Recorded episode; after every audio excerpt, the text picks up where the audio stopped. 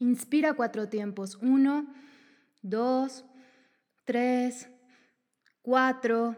Sostén el aire dentro de ti. Exhala en cinco. Uno, dos, tres, cuatro, cinco.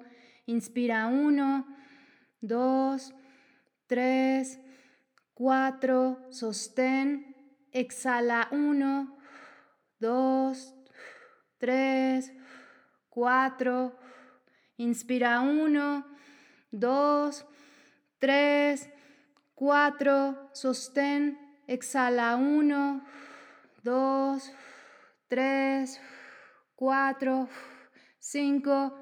¿Cómo te vas sintiendo? Mejor, pero no me sueltes la mano. Sentí que me moría. Tuve una noche fatal. No sé qué voy a hacer sin él. Le he llamado sin parar y ya hasta me manda buzón.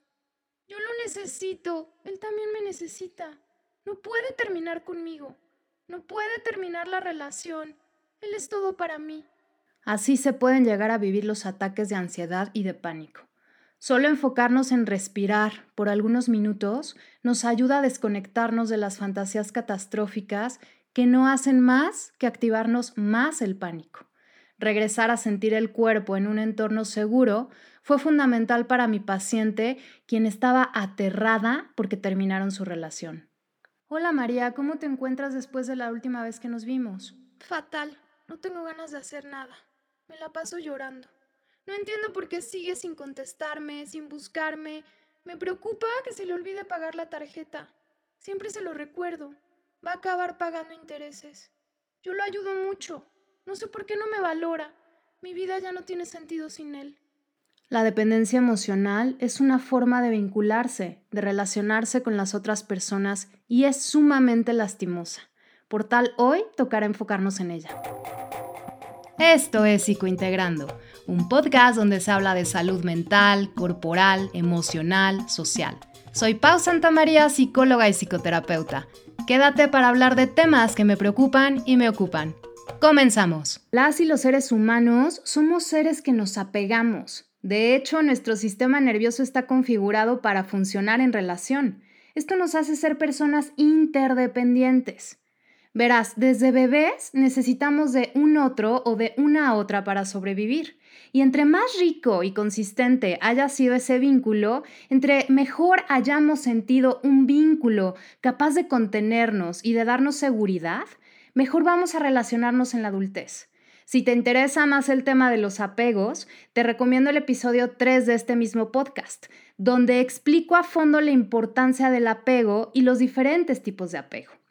Pero volviendo a lo que ocupa, resulta que si ese vínculo primario con las figuras de crianza, sea mamá, papá, abuela, tío, la persona que estuvo a cargo del cuidado del niño o de la niña, no le brindó un vínculo del todo satisfactorio en términos del desarrollo, para la adultez se podría dar una forma de relacionarse muy demandante, debido a que la persona con patrones de conducta dependientes se sentirá carente de afecto carente de autonomía personal, se sentirá incapaz de funcionar sin la presencia o el apoyo de otra persona significativa porque en su historia de vida no hubo esa contención, ese contacto emocional que todas y todos necesitamos porque nos hace sentirnos seguros y a salvo. Y hay muchos experimentos que validan el que como seres mamíferos poseedores de un cerebro, también emocional, necesitamos vincularnos para nuestro bienestar. Porque te cuento a grandes rasgos que personas que se dedican a observar el comportamiento estudiaron las conductas emocionales de los monos. Resulta que estudiaron la relación que establecía una madre changuita con su changuito. Por un lado, vieron que la mamá era muy apapachadora y el changuito bebé socializaba con mayor facilidad en su entorno. Y por otro lado, estudiaron la relación que tenía una madre mecánica con otro changuito bebé. Aquí se vio que la relación de la madre mecánica con el changuito era muy agresiva y las conductas del changuito también fueron agresivas con su contexto. Y por último, y aquí me quiero enfocar porque tiene mucho que ver con la dependencia emocional, observaron la relación que tenía una mamá changuita que por momentos apapachaba y de repente le ponían que emanara toques eléctricos para con el changuito bebé y consecuentemente lo volvía a acariciar. Y luego le ponían unos ruidos intensos. Observaron que el changuito bebé con esta crianza ambivalente empezaba a vivir conductas dependientes, donde al experimentar amor intenso y agresión desde pequeños, generó estas relaciones de dependencia. Y es que como humanos mamíferos, con excepción de la neocorteza, compartimos sistemas nerviosos emocionales similares. Y el experimento que te cuento me sirve para ejemplificar que los patrones de dependencia emocional vienen de heridas primarias donde se vivieron experiencias ambivalentes de amor y de indiferencia, con figuras de crianza que se experimentaron como que a veces daban mucho y luego eran indiferentes. Entonces las personas con un estilo dependiente se quedaron necesitadas o necesitados de afecto y se va viviendo a lo largo de la vida como con la expectativa de que algún día con mucho esfuerzo lograrán tenerlo. El estilo dependiente viene de haber experimentado estilos de apego ansiosos, donde ya sea porque tuvieron una historia marcada por la falta de afecto con mucha frialdad emocional, no se escucharon las necesidades reales del niño o la niña, necesidades de reconocimiento, amor y aprobación. Los llevó a interiorizar la creencia de que para ser personas dignas de amor, tienen que cumplir con las expectativas de los demás, volviendo las personas complacientes para obtener la aprobación y el cariño de las y los demás. O también porque hubo demasiada sobreprotección donde tampoco se escucharon las necesidades reales del agua el niño y se impusieron las del cuidador, por ser cuidadores muy ansiosos y preocupones, donde imperaba el miedo. Por lo tanto, no se permitió el desarrollo de los recursos del niño o la niña por medio del ensayo y error, consecuentando solucionarle todo, porque en el fondo dudaron de la capacidad del infante, lo cual en la adultez resultará peligroso, porque la sobreprotección es una muy buena forma de anulación y porque no se logra la autonomía personal. A veces en el yo te ayudo está el tú no puedes. Hay ocasiones que aunado al pobre vínculo afectivo al niño o la niña, se le impuso cuidar de alguien, de la madre o del padre o de sus hermanos o de alguien más. Se le enseñó a poner toda su preocupación en alguien más, dejando de lado su propio bienestar.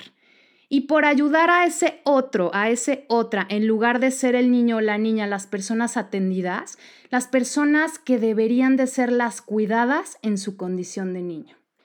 Y esa forma aprendida de vincularse será replicando en todas las relaciones significativas durante la edad adulta.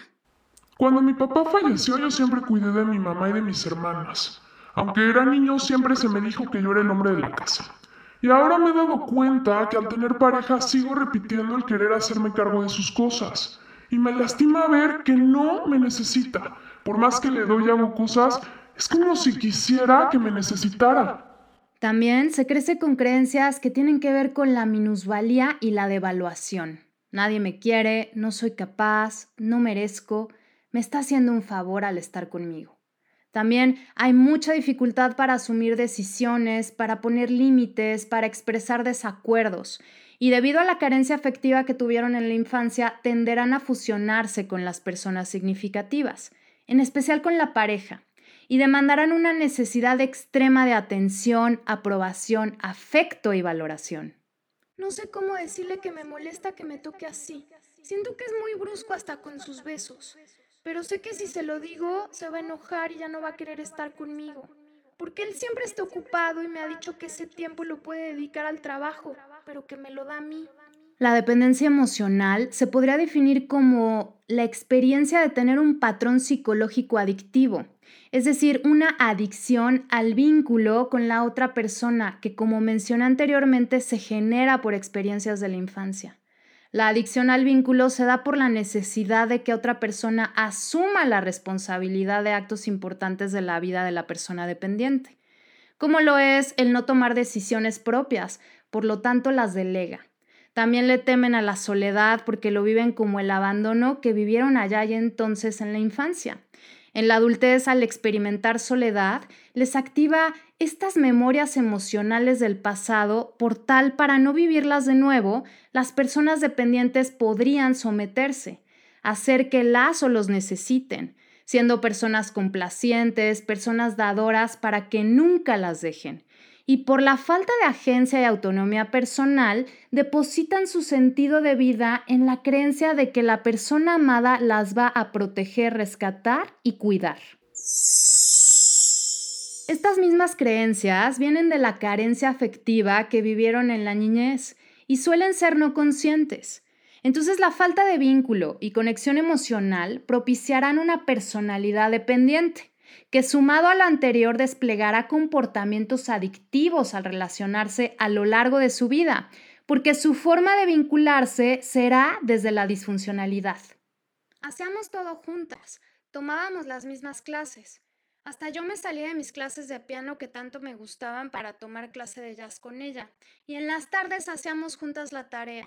Como iba mal en cálculo, siempre le hacía los ejercicios. Era mi mejor amiga. Ahora quién sabe cómo le hace. No puedo entender por qué prefirió tener otras amigas. Quien es dependiente emocional tiene la sensación de que toda su vida gira en torno a la presencia de otra persona. Si es que existen proyectos personales, quien es dependiente suele posponerlos y prioriza darle todo a la otra persona. Porque solo el hecho de pensar en desapegarse suele vivirse como si se fuera a morir. Y es que quien es dependiente tiende a depositar el centro de toda su felicidad y bienestar en otra persona. Es decir, les cuesta mucho trabajo disfrutar de otra cosa que no sea estar con esa persona. Por tal, si la otra persona no está o de alguna forma prioriza hacer algo que no implique estar con esa persona, en él o la dependiente aparecerán sensaciones de vacío. Por tal hay una excesiva necesidad por tener contacto continuo y si no se puede verse a diario, recurren a las llamadas telefónicas o a los mensajitos y al no tener contacto continuo les genera mucha ansiedad, a veces acompañada de fantasías catastróficas. Es que no sé de ella desde la mañana y ya le mandé mensajes y no los ha visto. Me estoy empezando a poner nervioso. ¿Qué tal si le pasó algo? Las personas dependientes en una relación de pareja tienen un profundo y constante temor a ser abandonados. Es más, ni siquiera se pueden imaginar la vida sin la otra persona y si lo llegaran a imaginar se les detona la angustia y la ansiedad. Por lo mismo buscan tener el control de la vida de la otra persona para tener la seguridad de que no lo van a perder. Estos comportamientos de control y obsesión hacen que de a poco la persona dependiente se olvide de sus pasatiempos o de que tiene otras relaciones que sostener. Entonces va perdiendo contacto con amistades, familiares y llega a aislarse de todo lo que no sea la pareja. Cuando la conocí recuerdo que pensé que era la mujer más bonita con la que había convivido, y al platicar con ella también vi que era bien inteligente. De hecho, me sorprendió que me hiciera caso. Al principio no me podía creer que alguien como yo tuviera esa novia. De hecho, idealiza de forma exagerada a la pareja donde no es capaz de ver a la persona real. La o lo ve como una deidad muy superior, sobrevalora sus cualidades y al mismo tiempo infravalora las cualidades propias. Se va poniendo por debajo de la persona amada y va mermando su propia autoestima. Se vuelve una persona muy crítica consigo misma. Mi hermano siempre ha sido el listo de la familia. Le tocaron los mejores genes. No por algo es el consentido de mis papás. ¿Yo? Yo soy muy bruto para muchas cosas. Si por eso acepté que mi hermano se viniera a vivir conmigo para que se hiciera cargo de los pagos. Por el propio miedo al abandono y el temor a vivir sin el otro o sin la otra, hay una enorme incapacidad de ponerle fin a una relación, aunque se den cuenta que la relación es tóxica. Optan por quedarse antes de dejar a la otra persona. Ayer me prometió que iba a ir a terapia para que lo ayuden a controlarse y deje de ser agresivo conmigo. Y ya estoy más tranquila. Y si el vínculo lo rompe el otro o la otra, como una persona adicta a alguna droga, la persona que depende se las ingenia para volver a obtener la sustancia, llamándole, buscándole y vuelve metafóricamente a consumir. Y esto desgraciadamente es parte de un círculo vicioso donde el desinterés del otro o de la otra aumenta, así como disminuye la autoestima y la dignidad de quien depende. Ya ni recuerdo por qué se enojó, pero mira, para ya no tener problemas, le pedí perdón y le dije que su mamá nos acompañara al viaje. Aunque se supone que es un viaje para celebrar nuestro aniversario, me sentí culpable de no querer que fuera su mamá. Les va muy mal al atravesar desacuerdos, y aunque no sean ellos o ellas quienes iniciaron el desacuerdo, usualmente tienden a pedir perdón injustificadamente. O también suelen hacer actividades con las que no se sienten a gusto y solo lo hacen por agradar.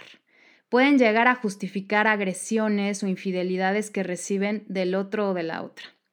En ocasiones se sienten muy mal cuando su pareja no se muestra complacida con lo que ha hecho.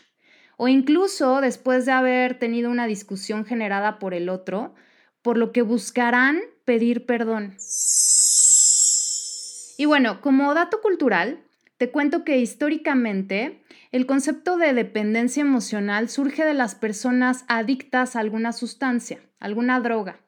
Las clínicas que trataban a las personas adictas se dieron cuenta que al tratarlas y separarlas de sus familiares, observaron que las y los familiares de estas personas desarrollaban una sintomatología muy similar a las personas internadas, como experimentar ansiedad, tener fantasías catastróficas, ataques de pánico, intensos miedos irracionales. Se cuestionaban todo el tiempo ideas de que qué les iba a pasar sin la presencia de la otra persona que estaba internada. Y entonces se dieron cuenta de esta sintomatología en otras personas que no usaban drogas y que al separarlas de su familiar se les detonaban estos comportamientos. Tenían una dependencia al familiar por lo tanto, se les empezó a llamar codependientes emocionales, porque de alguna forma eran codependientes a las personas dependientes de alguna droga. Ahora, lo anterior te lo cuento como dato curioso, pero en la actualidad no necesariamente ser dependiente emocional tiene que ver con relacionarte con alguna persona adicta a las drogas. Lo que quiero decir es que la adicción en una dependencia emocional no necesariamente implica drogas. También se puede dar en las relaciones de pareja, de amistad, de familia, de trabajo, donde se le deposita a la pareja o a la amistad o a la persona en cuestión la satisfacción de toda la carencia emocional que se experimentó en la infancia. A mí siempre me hizo falta una mamá que me ayudara. No sé por qué te quieres ir de esta casa. Aquí tienes quien te lave, quien te planche, comida y no se te cobra por nada. No entiendo por qué te quieres ir a vivir solo. Yo aquí me voy a quedar sola y Dios no lo quiera, pero ojalá que pronto no te falte. Es un hecho que toda adicción tiene una dependencia y que las personas que dependen experimentan de alguna u otra forma el sometimiento ante alguna persona. Esta sumisión también trae consigo ganancias secundarias, porque quien se somete desde su posición de víctima también puede chantajear, manipular y controlar. Hay que entender que las personas que están a nuestro alrededor es porque quieren estar a nuestro alrededor. Ellas deciden quedarse. No se quedan porque se les obligue a quedarse o porque se les controle. De hecho, controlar puede hacer que las personas se alejen porque a nadie le gusta sentirse interrogado, asfixiado, demandado ni controlado todo el tiempo. Es decir, a medida que se ejerza control en la otra persona, sabotearán la relación. Paradójicamente, cuando más se intenta que la persona se aferre a nosotros, a nosotras, más ganas tendrá esa persona de irse. Y cuanto más espacio, más respeto sienta con nosotros o nosotras, más se va a quedar. Aunado a los vínculos infantiles que se establecieron para relacionarse, la dependencia emocional también se potencia por la existencia de ideas internalizadas como lo son las ideas del amor romántico, donde se da un intercambio de afecto asimétrico y por supuesto disfuncional, donde se idealiza a la otra persona. Y mitos como el de la media naranja, que nos da esta creencia de ser seres incompletos que necesitan la otra mitad, o la creencia del amor todo lo puede y todo lo perdona, y que el amor es sacrificio, o que como pareja tenemos que pensar igual, son ideologías muy dañinas que nos llevan a desarrollar la dependencia emocional. Entonces, también la socialización apoya y fomenta la dependencia emocional. Y sabemos que la socialización es diferente por género, donde las mujeres tienen tareas de rol diferentes a las de los hombres.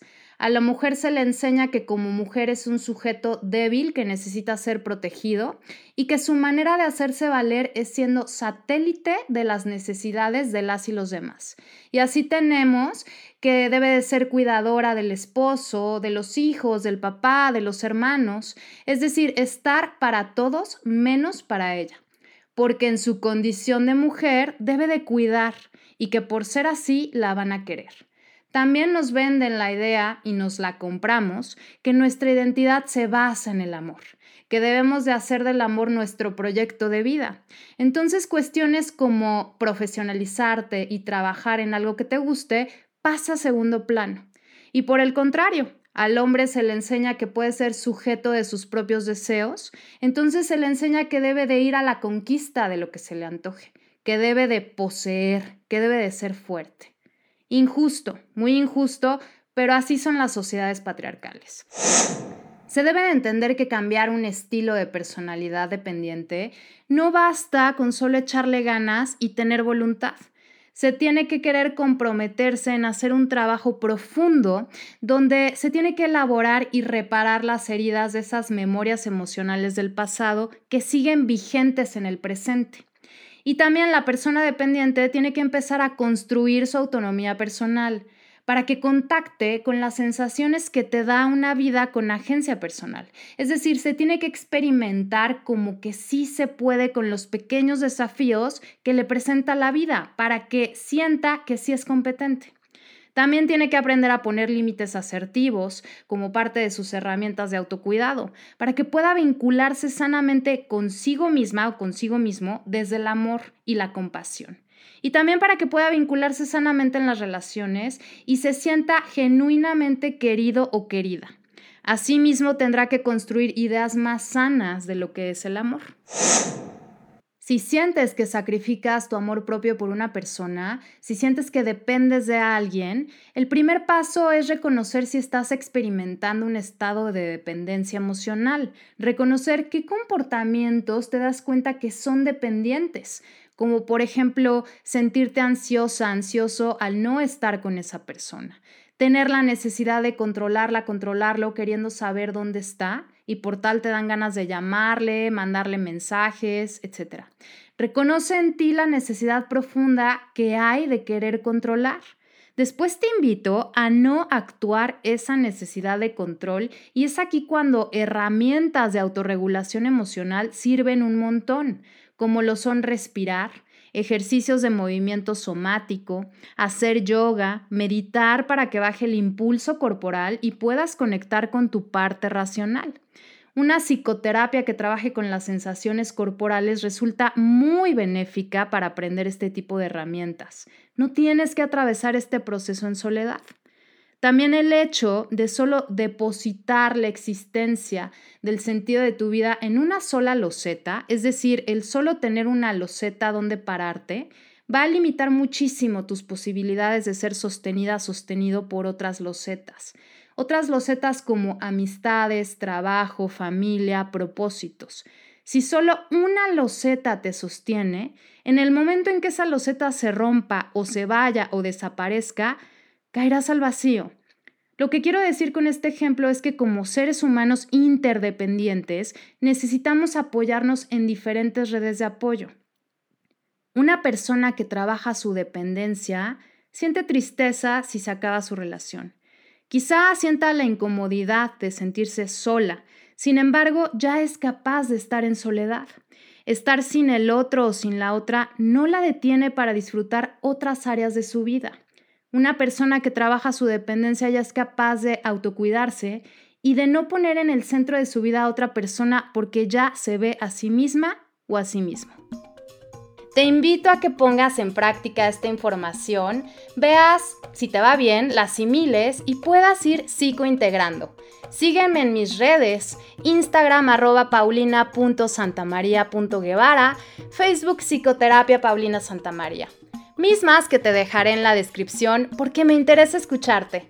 Yo soy Pau Santamaría y esto fue Psicointegrando. Nos vemos pronto. Haz terapia.